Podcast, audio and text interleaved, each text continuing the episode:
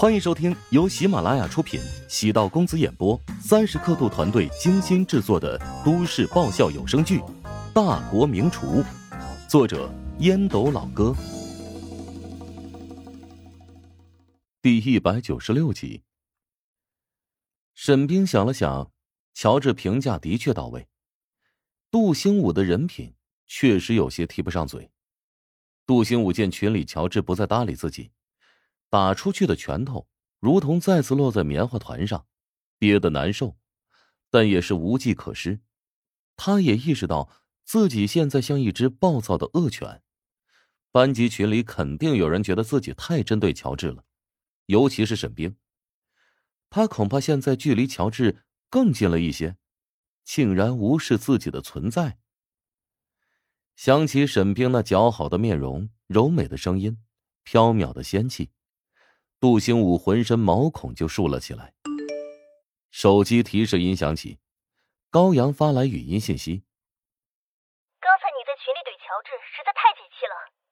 沈冰也是走火入魔，竟然会喜欢他那种 loser。”哦，你对乔治有所了解？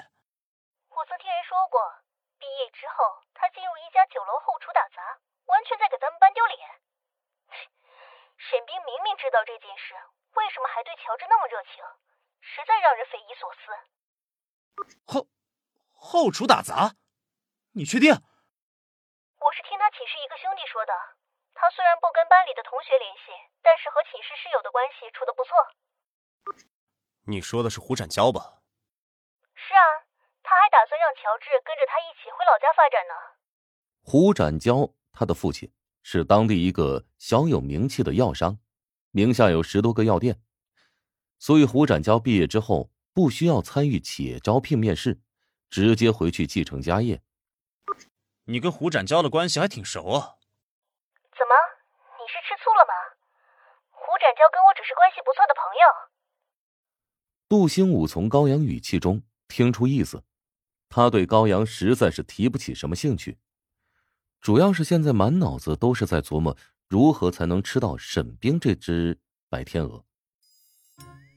杜兴武已经通过朋友了解过了，沈冰在大学毕业之后就跟男朋友分手了，现在呢是单身一个人。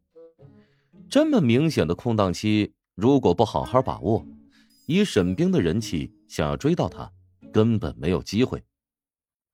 杜兴武突然脑海中闪过一个想法：等一下。沈冰为什么对乔治另眼相看？难道是为了故意刺激我？找一个不如自己的人频送秋波，只是为了刺激自己的胜负心？如果从这个角度来分析，沈冰极有可能对自己存有感觉呀。哎呀，你这个想法很特别啊！只能说呀，人一旦复杂了，就会将很多简单的事情想得特别的离谱。第二天，尽管没有比赛任务，但乔治还是来到会场，等待其他选手的消息。虽说郝望和苏大年两个人的运气很差，疑似遭遇盘外招，分数不是特别理想，但是其他选手的成绩比较正常。四号种子选手边波也得到九十八点五的高分，比起郝望发挥还出色一些。此外呢？还有两个人拿到了九十七分，因此，乔治最终排在内部的第五位。至于郝望和苏大年，两人极其惊险的顺利通过第一轮，名次排在五十个人几个靠后的位置。十八人共有七人晋级下一轮，按照往届的淘汰率，预计只能有五个人晋级。不过，在高分段，怀香集团的情况比想象中要糟糕。蜀爵集团的吴林峰得到了九十九点五分，近乎满分的成绩通过第一轮。盛安集团的施和和鲁达集团的邓达先都得到了九十九分，并列第二。边波中石和其他两位并列第四位。虽说是第四，其实呢跟他们的水平相当，或者更胜一筹的足有六个人之多。至于乔治。他的分数排在了二十三名，复赛会淘汰掉四十个人。若按照第一轮的成绩，乔治根本就没有任何机会。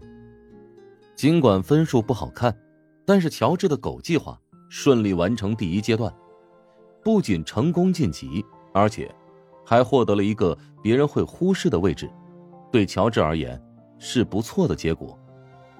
好望如霜打的茄子，整个人宛如抑郁了一般。至于苏大年，他的状态也不大好。内部排名从第一、第二变成了倒数第二和倒数第一，正常人都难以接受这个结果。洛毅和申博维是此次带队的工作人员。洛毅瞧出郝望的状态不对劲，将他拉到私下，与之做了一番思想工作，大致的意思为。第一轮的比赛结果不影响后面的成绩，所以要学会轻车从简，比一场扔掉一场。郝望面露苦笑，我明白你的意思。虽然第一场我的运气不太好，相信在接下来的复试阶段，绝对不会给咱们集团丢脸。洛毅还是有些担忧，此刻即使多说什么，郝望恐怕都听不进去了。至于苏大年的状态还是好调整，毕竟他一开始排在第二，何况第一好望陪自己坑了一场，所以心情会放松一点。我们要不要找乔治也谈谈？比起内部赛的表现，他好像显得太沉默了。洛伊始终觉得乔治有机会和其他顶级天才争夺本次厨王称号。你别那么多操心了。能进入这个阶段，都是成熟优秀的厨师，他们会有自己的想法和晋级的思路。申博维轻声安慰。宽阔的会议厅内，穿着正装的男女分别坐在长桌的两侧。坐在正中央位置的，东南边是皇城，西北边是姚燕。根据职务的高低或者重要性不同，属下以两人为核心而坐。经过数周的接触谈判，到最终签约，时间不算长，但个中曲折宛如度过漫长的岁月。商业运作便是如此，涉及到利益，往往锱铢必较。尽管黄成和姚燕私下里的关系不错，但他们都是职业经理人，绝对不会因为私人感情影响工作。黄成和姚燕在这段时间。甚至在谈判的过程中，指着彼此的鼻子争执，但转眼之间呢，又可以相安无事的坐下来，冷静洽谈细节。高手交锋，两人并不觉得厌烦，反而有种享受的感觉。商业谈判旗鼓相当才有意思，若是一面倒，那未免太索然无味了。黄成发现自己慢慢的开始欣赏姚燕，虽然外面传言。姚燕是现在公司某个大佬的女情人，但她绝对不是花瓶，而是有实力的女强人。黄成曾经私下里写过一篇自传，在各大新华书店卖的不错，属于草根逆袭成功一类。姚燕呢也翻过这本畅销书，里面虽然有很多夸张虚构的成分，但总体而言还是能够看出黄成的性格特点。温润、睿智，极注重细节处理。跟黄成私下相处，可以变成很好的朋友。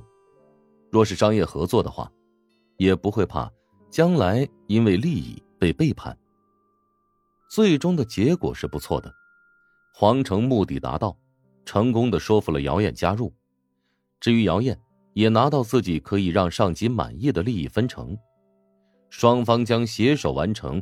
位于汉州的城中村改造项目，姚总啊，合同呢已经按照你的意思修改第五遍了。如果继续修改下去啊，我们这边法务部门的同事恐怕要有一批人被逼的主动辞职了呢。黄成再次浏览了双方的合作合同，确认无误，开起了玩笑。姚燕微微挑眉，镇定自若。黄总。合同出现了这么多版本和修改意见，可不是我一个人决定的。既然你已经确定没有修改的地方，那么就直接按照这个版本来签名吧。黄成拿起了钢笔，微笑道：“哈，同意。黄成先签署了一份合同，姚燕则跟着签署了一份。双方交换文件之后，再签署名字，如此往复六轮，共签署了六份合同。美方将保存两份，还有两份将在公证处以及政府部门备案。本集播讲完毕，感谢您的收听。如果喜欢本书，请订阅并关注主播。喜马拉雅铁三角将为你带来更多精彩内容。